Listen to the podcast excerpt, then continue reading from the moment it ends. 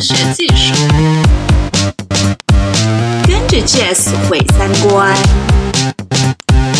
跟着袅袅在发育，婊表婊示们们的的性性生生活。表酱。表酱。大家好，最近有一个很火的新闻，是关于日本明星作家乙武洋矿和多位女性发生婚外情的事儿。婚外情本身没什么出奇的，引起很多人注意的是这位作家的残障者身份。乙武洋矿患有先天性四肢切断症，他四肢残缺的形象跟这样的新闻联系在一起，让很多人都很吃惊。残障者也有那么强的性能力和性需求吗？他们在性体验上面又有什么特别的呢？表匠邀请到一位视障者阿冲来做嘉宾，分享他自己的故事。大家好，欢迎收听表匠，我是本期主播袅袅。今天我们邀请到一位男性朋友阿冲来做客，先请阿冲和大家介绍一下自己。大家好，我是阿冲，是一个视障人，来自展荣文化空间。好，阿冲，你刚才说自己是视障者，而不是一位盲人。呃，那我们平时都是把视障者叫做盲人，这两者有什么区别吗？呃，其实一般理解上是没什么区别的，但是我们是做一个残障权利倡导的工作嘛。呃，如果站在一个残障权利的视角来看呢，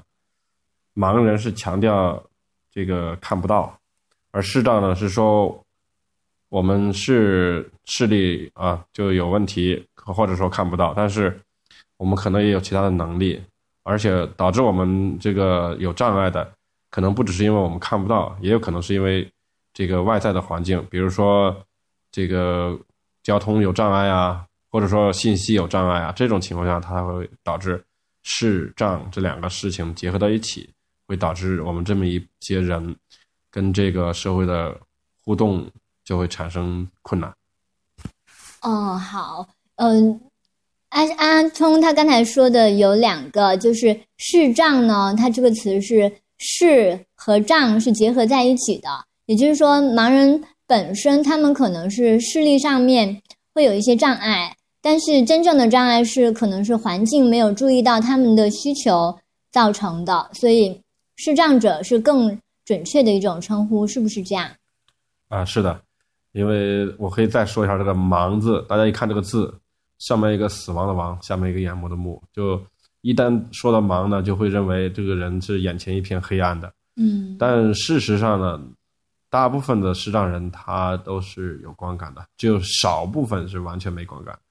呃，但是就算他是没有观感的，其实他也不会是黑暗。就我问过很多视障朋友，他们没有观感是没没错的，但是他眼前也不是黑暗，有可能是就是他眼部的感觉是跟其身体的其他部位一样的，就不会有光或者是黑白的这种区别。嗯，好的，谢谢阿冲跟我们介绍了一下视障者。其实我们平时能够看到或者是接触到的视障者都都是比较少，可能是因为我们平时能够遇到有比较好的那种呃，就是为残障者服务的那些设施比较少是相关的吧，因为他们出行太不方便了，所以呃，所以我们在外面能够看到他们的机会就很少。然后今天我们的话题呢，聊的是视障者的性体验。嗯，阿冲，很多人认为男性的性唤起是依赖视觉刺激的，就是说我要看那个小黄图啊、动作片儿啊。没错。那对对于视障者来说，如果这种视觉刺激缺乏的话，那性唤起是不是比较难？就是难硬起来，或者是难，你知道的。 应该不会。这个，呃，其实一方面是说视障者他只要有一有一定的视力，就像我的有一点观感，也有可能会去依赖视觉。嗯我比如说我可以看一些小黄片儿，嗯，但是就算他完全没有观感，他还是可以听啊。在我的记忆里边，我曾经有很多同事去买这个 VCD，嗯啊，我们到那个成人用品店去买。我一开始还不知道是什么东西，就后来他放出来，我才发现哦，原来他是买了一个一个一个 A 片的一个碟子。所以说，它可以通过声音啊，这个其实所谓的接触性或者是性感，呃，视觉只是其中的一部分，好不好？嗯，其实有时候你说这个人的声音很好听，他的好听是什么？就像你这个人很好看，你的好看是什么？嗯是不是啊？一方面是人的对于这个他的这个性感的定义，可能并不是那么单一，你就是就是这个视觉的，嗯对吧？嗯呃，也可能是听觉，也可能是触觉。嗯，如果只是要视觉，那你就不要做了，就大家互相看看，不就高潮了就可以了嘛？是不是？嗯对我我记得有一次我们邀请一位范坡坡同学来我们自己做客的时候呢，呃，另外一位嘉宾进门的时候他就说：“哎，我闻到你身上有一股呃我很熟悉的那个香水味。”然后他就说那个香水对他来说就是有一点那个性的那个意味在，可能是那个味道跟之前的一个 性伙伴用过的香水是类似的吧。所以可能不管是听觉啊还是嗅觉，可能呃人的那个各种感官都可能会有性唤起。对，我就是比较觉得，这种我们视觉上有缺失，但是在听觉、嗅觉、这个触觉这些方面都会非常的，就是容易受到这个影响。就像就像我的话呢，就比较比较这个这个，呃，叫燕语莺声啊，比较好听的这个女生的声音，都会令我们容易产生这种嗯这种唤起。嗯甚至我在我印象里边儿，比如说在北方地区呢，是可以收到日本台和韩国台的，就是你可能听不懂这种语言，但是它里面那些就是这些女生，她的声音就非常性感。嗯但是后来看到 A 片里发现，还不如那些电台的好听。呃，这是开玩笑，但是实际上，呃呃，确实是很好听。就这对我们视障人来说，就有声音依赖，所以呢，视觉的一些东西，你看表面上是看不清楚了，但是通过声音的体验也也不会差多少的。嗯，好，呃，那就是如果是一位视障者的话，就比如您对那个声音有什么特殊的要求或者喜好吗？在性这一方面，呃，特殊的要求到喜好，倒没有，喜好就确实是会有，就比如说比较喜欢听一些，呃，这个就声音比较细的、比较尖的这个声音，可能会就是它的，我我觉得这也可能是建构起来的，就是你你听了像 A 片里边的他大叫嗯，这时候，就认为他是兴奋的嘛，是吧？就其实就算你一个看得到的人，我也听说过，就许多女性其实是比较有声音依赖的。嗯就这一点，我觉得我们事实上可能更偏向女性的这种对于性的体验，就往往对于一些语言的一些挑逗或者是调情，会比较有容易有感觉。哦，要语言上面的挑逗，那其实就跟我们平时说的明眼人，对吧？嗯，呃，我我就是一位明眼人 OK 你们是这样称呼我的吗？呃，可以这样说。嗯，对，就是我我听很多明眼人男性他们也说过，就是很喜欢在过程中会有那种语言的刺激，包括女性也是一样的。所以是啊就是视障者在这方面好像也没有什么特别特殊。没有特殊，其实大家都是希望在这个过程中获得愉悦，嗯就不会说呃因为我看不到，我就会怎么怎么嗯样。 其实它只要能，只要你能起到这个作用，嗯其实真正人的性唤起还是靠靠这个头脑意识嘛，对不对？头脑意识和这个激素的这个分泌，你只要有激素，有这个意识的话，它自然而然的就会有这个也这个该有的这个性幻想，还是这个呃性唤起，都是很很很平平常的一件事儿。嗯，好。我们在城市里面看到和接触到视障者最多的地方，可能是在按摩店里面。然后我小的时候呢，对于那那个按摩店有一种不太好的那种印象，就是很多男性啊，那些叔叔啊、伯伯啊，他们说去按摩，然后就会有那种呃，把按摩店当色情场所的那种感觉。呃，但是盲人按摩会不会也有这种偏见？盲人按摩一直都会被人误解，嗯就很多就有个什么情况呢？就是盲人按摩里店里面的视障的啊，女性按摩师是很少的。嗯。它导致它少的原因呢，就其中一个就是认为这个就是女性的视障人这家里人就不让他出来，说那个盲人按摩店是个不是个好地方，是个色情场所，是吧？嗯肯定不能让自己的这个女儿去那里，就就就是什么干这种勾当。咱咱们因为咱们瞧不起色情服务嘛，是不是、咱们的文化里面就是非常歧视这个色情服务的，所以，呃，他他不让他出来，然后导致我们那个男女比例特别大，嗯就一个按摩店里面可能男女比例是五比一，或者是更多，甚至有些就没有。嗯所以一旦有一个女性的按摩师进入这个我们的这个按摩店里面，她会非常受欢迎，嗯就是也受客人欢迎，也受按摩师的欢迎，嗯。就是因为这个比例。但是我看到，呃，现在主要针对呃视障者的那个工作，好像盲人按摩就是唯一我有印象的一个工作一个行业，就好像盲人只能做按摩，没有其他能力，这是不是一种偏见啊？这就不是偏见了，是在很多年以前，这个政策里面就在强化盲人做按摩，因为他们认为，呃，这个按摩呢就非常安全，不用出门嘛，啊，不用外出，你就待在按摩店里就可以给人服务了，风风吹不着，雨打不着。嗯，然后他说盲人你看不到，动手，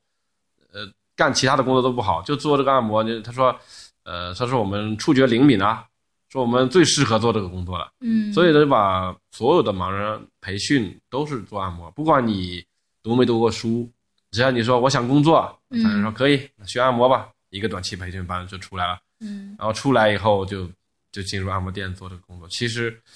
呃，就导致按就盲人的其他能力都没有机会发展，嗯没有机会发展其他的能力的话，你就也没有能力去选择其他的职业了。嗯嗯，所以就是说，那种政策本身是带有那种偏见的，然后造成说视障者到最后也没得其他选择啦。他给你提供的选择就这么一个，是吧？嗯，他的这个政策呢，制定的政策的初衷是可能很很良，就是很良好的一个初衷，就是想希望盲人可以有一个工作，可以呃，就是糊口。哦，他们说叫什么自食其力嘛，是不啊是？嗯你有一有一个技术就可以呃保证有饭吃，我觉得这个是没错的，有饭吃。嗯盲人按摩充分保证了这个这个这个盲人的饭，一天虽然就是两顿，但是呢，呃，他也 就忽略了一些其他的问题，比如说，是不是每个人都适合做这个工作？就高矮胖瘦、男女老少，是不是？嗯你要知道，这个视障人，他也是一个普通的人，他也是有他的身体差异的。嗯那有的人长得也像我这样一米七，那有的人可可能还没到一米五呢。嗯大家都做这么一个重体力的活儿，你觉得都合适吗？嗯那肯定有那么一部分人是不不太适合做这个的，或者说，可能他就不喜欢做这个，是吧？嗯因为人的性格也是有急性子、慢性子，有内向、外向。嗯那有的人就不喜欢接触陌生人的身体，对不对？嗯，对，就接触陌生人的身体有，这对有些人来说是蛮禁忌的。对啊，其实我的话，你看我，别人碰我，比如说我来给你按，我我说不要不要，就不不管是男的女的，我都不让碰。嗯这所可见，你对别人的身体都是有一个排排斥或者怎么样。嗯所以说，他在这种呃政策下呢，就没有给这些人的一个，就没有考虑到这些人的选择，没有考虑到他这个自主权。嗯所以政策的呃初衷是很好的，但是他在制定这个政策的过程中呢，是没有我们视障人的参与的，所以哦导致的结果也就不太，嗯就是对我们来说不好不好的话，就不会太有人关心的。嗯，所以其实如果视障者也可以做什么工程师啊、音乐家呀、舞蹈家呀之类的，其实，嗯、是不是应该多提供这样的一种什么培训和学习的那种资源啊？嗯、肯定是需要这些培训或者是资源，嗯但是呢，现在比较就关键的有几个问题，嗯一个是小小孩子，比如说他从小生下来就是视障，跟我一样。嗯嗯啊，我是生下来就是，他没有一个幼儿园可以有能力、有条件来接收这么一个视障人，所以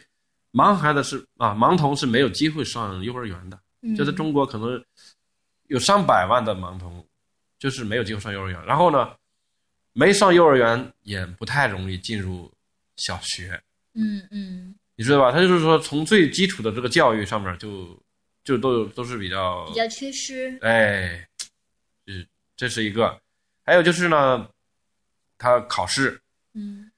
比较难考。你在普通的学校里边儿就完成学习，日常学习可能有人帮忙怎么样的，一到考试的时候，嗯，你要说咱们考试为了预防作弊，不可能给你一个什么支持啊，现在就很多都没有做到，你不要包括中学都不行。他嗯你的自己是呃小时候有上过幼儿园吗？ 没有，我是十来岁才有一个特教上，嗯，然后在特教上了几年。他我也是没到读过十十几岁青春期的时候才有这种特殊教育，对吧？呃，对我来说是，但是其他的孩子好像条件好的话，六七岁、七八岁的话，也可以给他送去上学，但是嗯这个比例没有详细的数据披露，就这个嗯残联还没有披露相关的数据，我们也不敢乱说啊。但是我觉得这个有一个最大的问题就是，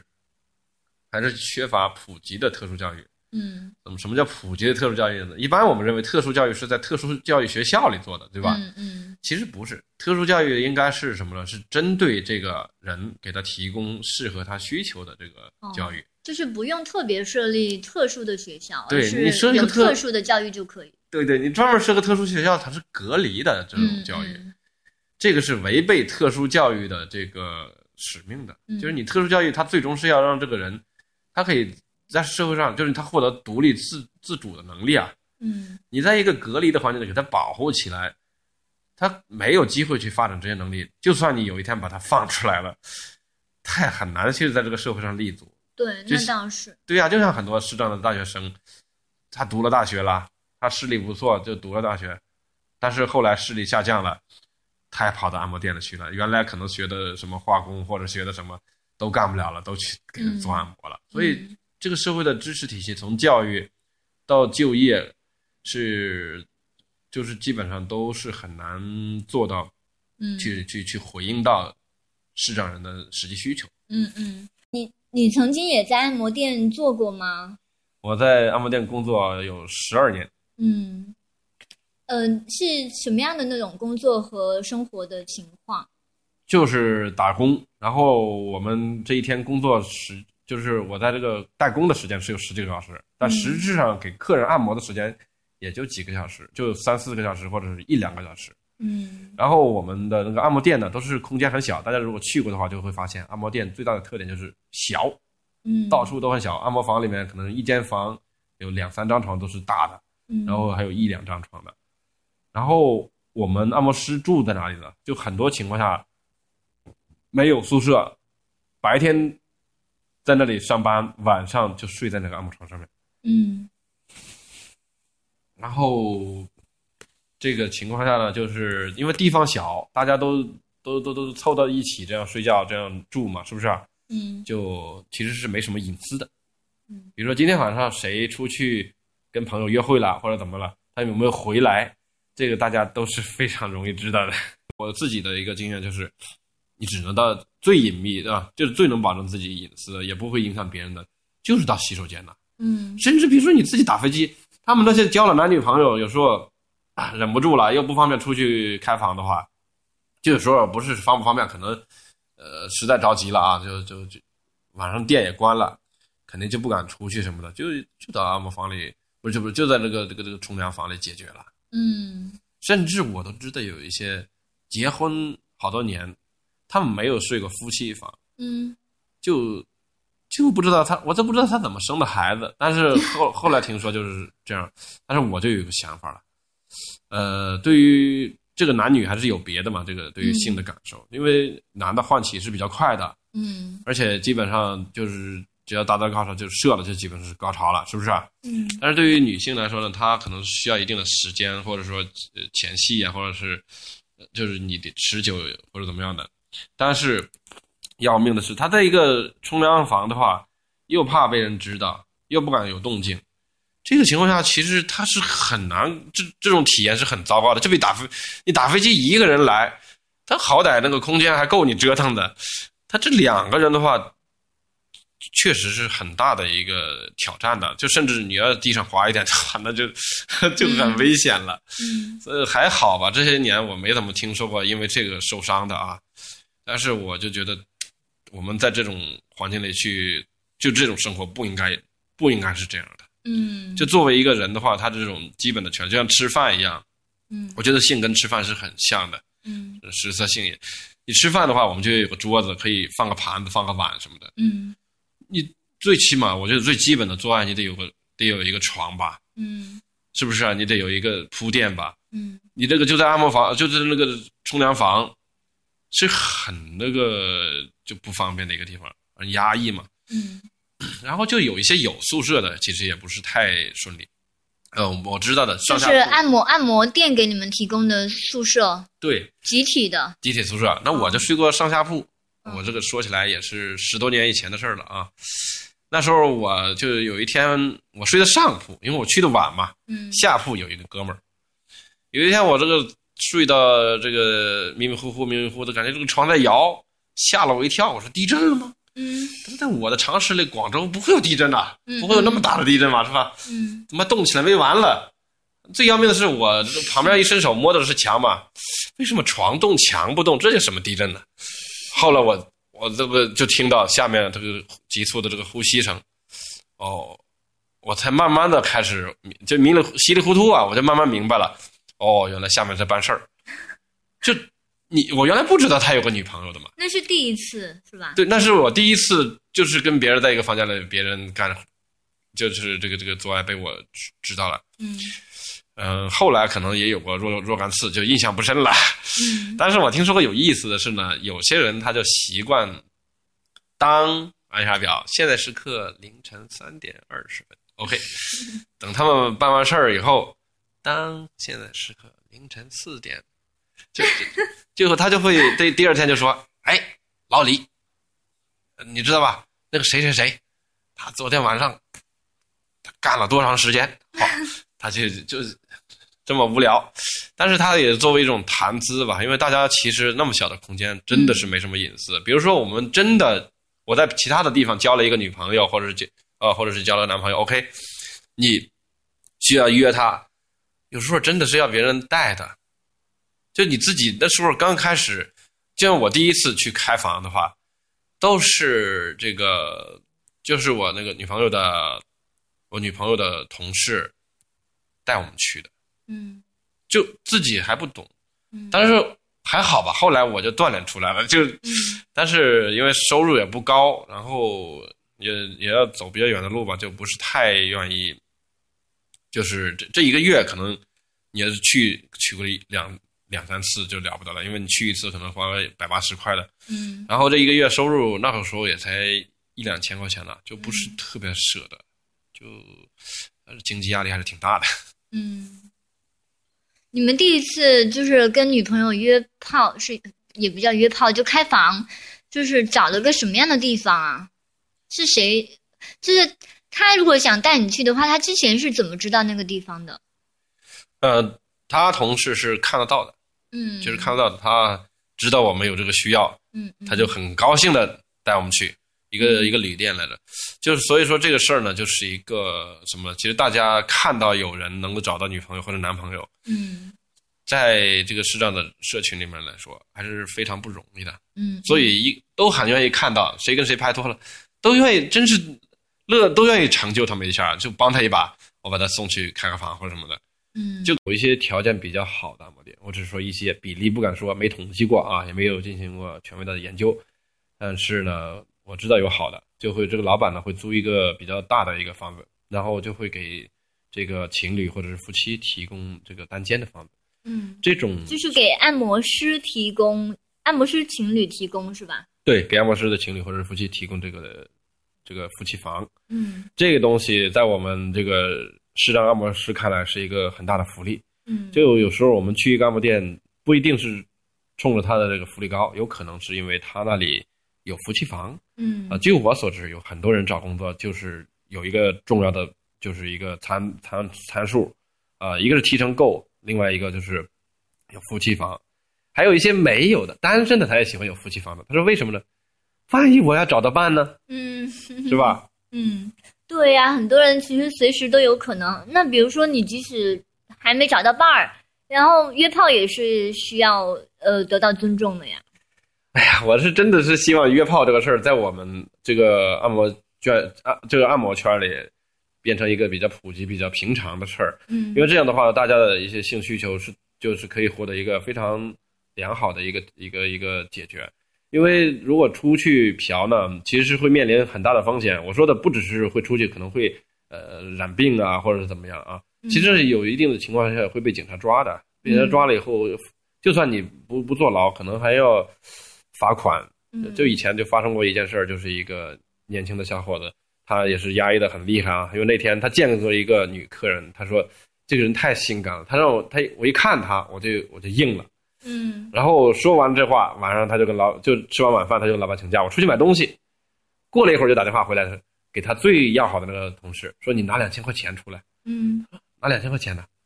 呃，对对，拿两千。当时我就在旁边，我听，嗯，这是要买二手苹果吗？啊，过了一会儿再听就觉得不是了，拿两千块钱去某派出所找的。哦，原来是被、就是什么了，被抓了。所以说这个事儿呢，就呃，还是我希望安全的约炮真的比出去找要要要好多了。嗯。那阿冲，你有试过就是约炮吗？呃，没有约吧，在我看来，跟熟人是说这个东西是难以启齿的，但是跟生人，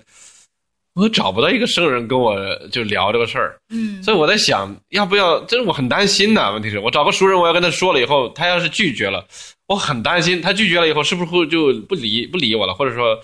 就会觉得我这个人品有就有问题或者怎么样？我我就因为我觉得我们还没有达到那个就发展到那么一个先进的地步，就是咱们两个聊得来，拿下来之后，咱咱们约一个吧，开去哪里开个房吧，或者什么？我觉得好像就离我还是挺遥远的。最起码我对我的什么同事啊、朋友啊，我是绝对不敢说这样的话的。嗯，其实性在我们的社会其实还是被当成一个比较特殊的一个东西，而且蛮尴尬的。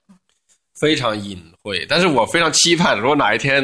呃，就是谁对我有兴趣了，就跟我说了，我肯定会答应的。我觉得，阿冲，你对性的那个了解还蛮多的，包括说就是在按摩这一行业里面，你会注意到那种性的一些故事。那你自己的性启蒙是怎么获得的？听广播呀、听广播。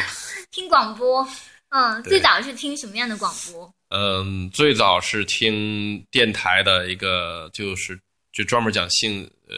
呃性知识啊、性医疗啊，以及这个讲一些国外的呃一些跟性有关的一些故事。嗯它这个里边呢，其实主要比如说，它星期一讲老年人的性健康，嗯呃，星期二讲青讲这个中年人的这个这个这个性性困惑等等，反正他他因为有很多，啊比如说有有会请专科男科医生、女科医生，呃，然后还要有请儿科医生，嗯还有请这个一些呃搞心理辅导的，就是青少年心理辅导、婚姻家庭咨询这些，就从感情到性，它都有涉及。所以我的性知识都是从这个上面学的。这个是在我十来岁的时候，就我青春期过得还是比较顺。就是比如说你遗精了啊，嗯有的人遗精他是很怕的。嗯我在我印象里很清楚，我的一个同学，我的一个同学他比我大两岁嘛，我们在学校的时候嗯，他是明眼人吗？盲人。哦，然后有一天晚上，有一天晚上他就遗精了，到第二天，他就很怕，他说坏了，我这个下面出问题了，嗯我都不想尿尿的，但是他尿了，不但尿了，还那么黏，嗯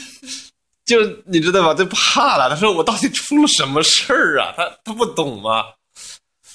我也是到后来才明白这个事儿是，这是遗精。嗯所以说这个东西，性教育对于所有人都是很重要。他不知道的话，他很恐惧啊。嗯不是光女生，她这个来月经，她出血，她怕。嗯其实男的他无缘故，他这个有这个，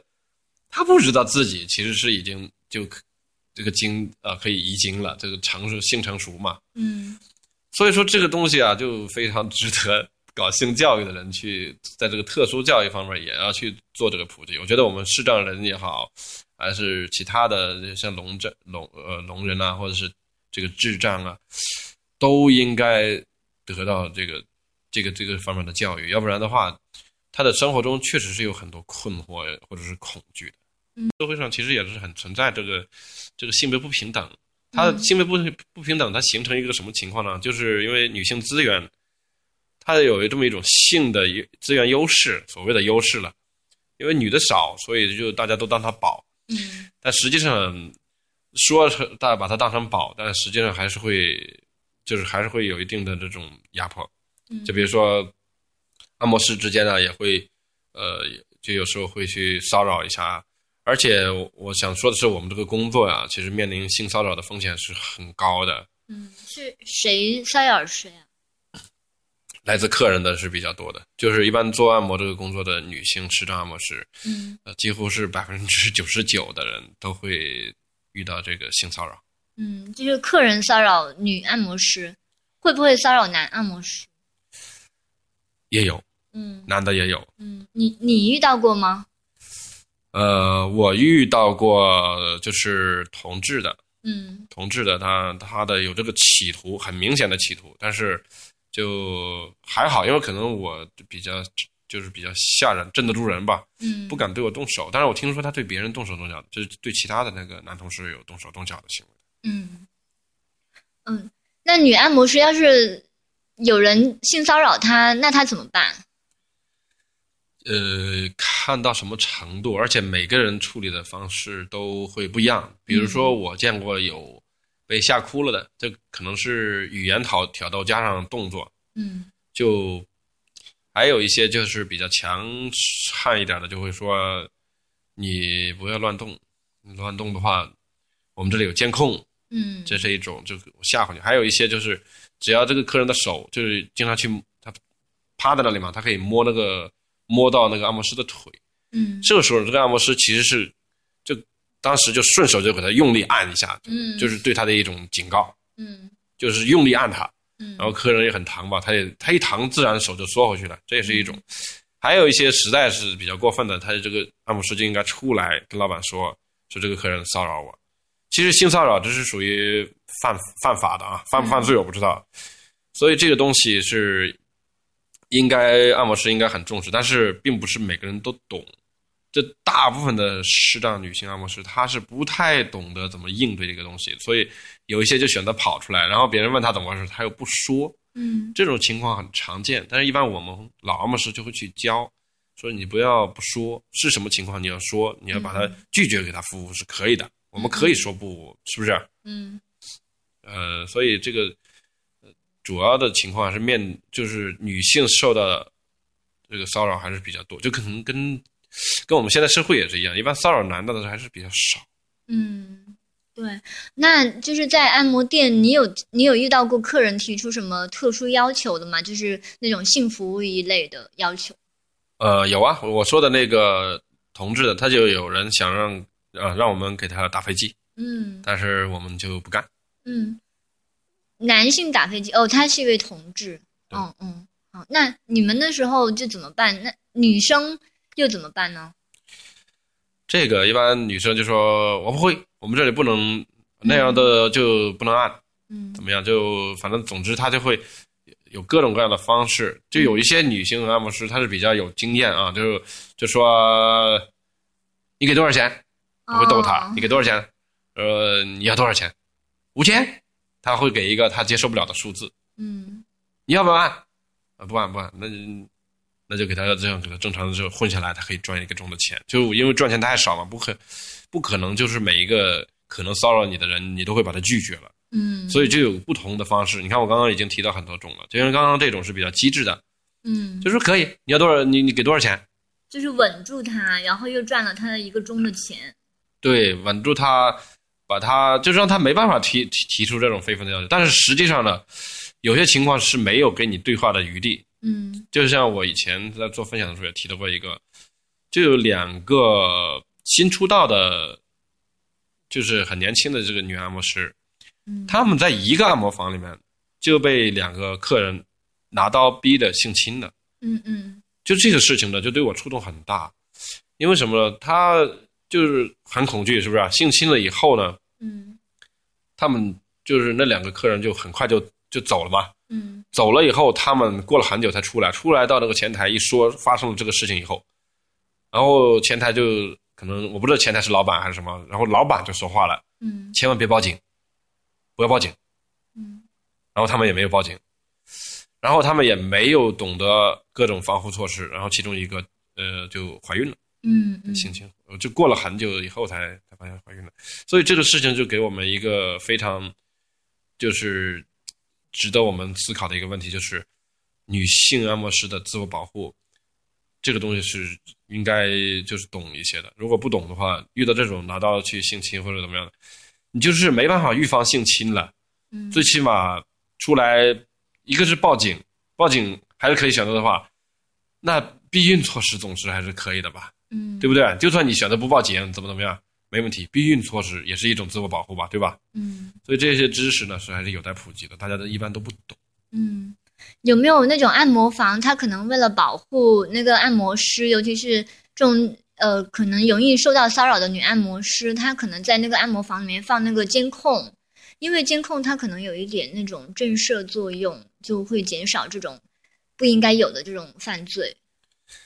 呃，但是一般的按摩店呢，它是要尊重客人的需要，就隐私，嗯它就不可能在按摩房里设监控。嗯，但是如果我就按我的建议，一定要设。好吧，那你自己有试过其他的那种呃形式的那种性爱吗？文字、语音啊，那语音你有试过吗？呃，严格来说是没试过，但是，呃，我会单方面的，比如说我听着，现在比如说听着电台的这个声音嗯哼。 ，OK，听着电台的声音滋味，这种我觉得我在想，听表匠的有没有这么干的？ 应该，但是真的是会有，好，鸟鸟突然间尴尬了一下。 呃，当然，其实这个东西谁也没有办法避免自己被成为幻想的对象。 嗯，对对，这也没也不需要避免嘛。对，这是还蛮荣幸的事情，对吧？我觉得也是，哦，对，我我就想起来，我用过很多的那种社交软件，其实在上面就跟我们现实生活中一样，好像这些残障人呐、视障者啊，他们都是隐形的，都从来没有在上面见到过谁能够坦然的说，呃，我是一位残障者，然后我是一位视障人，然后我也有约炮的需求，就是可见是这些，一方面可能是这些软件他们的那种东西就不太那种文化环境就不太欢迎，就是比较歧视。然后另外一个就是他们可能用这些东西不不方便，是吧？对这个软件呢，它必须要兼容我们这个手机的毒品软件。嗯它如果不兼容毒品软件呢，我们打开以后就是一堆按钮，我就不知道哪里是聊天，哪里是通讯录，就你没有办法操作呀，你不能找你想找谁聊天，根本你没办法去点开它。嗯所以这个软件的就需要一个呃无障碍的一个兼容性。嗯他们都是在这方面还是很多都是做的不完不够完善。如果把这些完善了的话，我觉得我们约炮的这个门槛也可以降低一些。嗯嗯，好的，今天很谢谢我们开朗的阿聪来到我们的节目中，来我们一起跟大家说一声拜拜。啊，拜拜。大家可以在荔枝 FM 收听我们的新节目。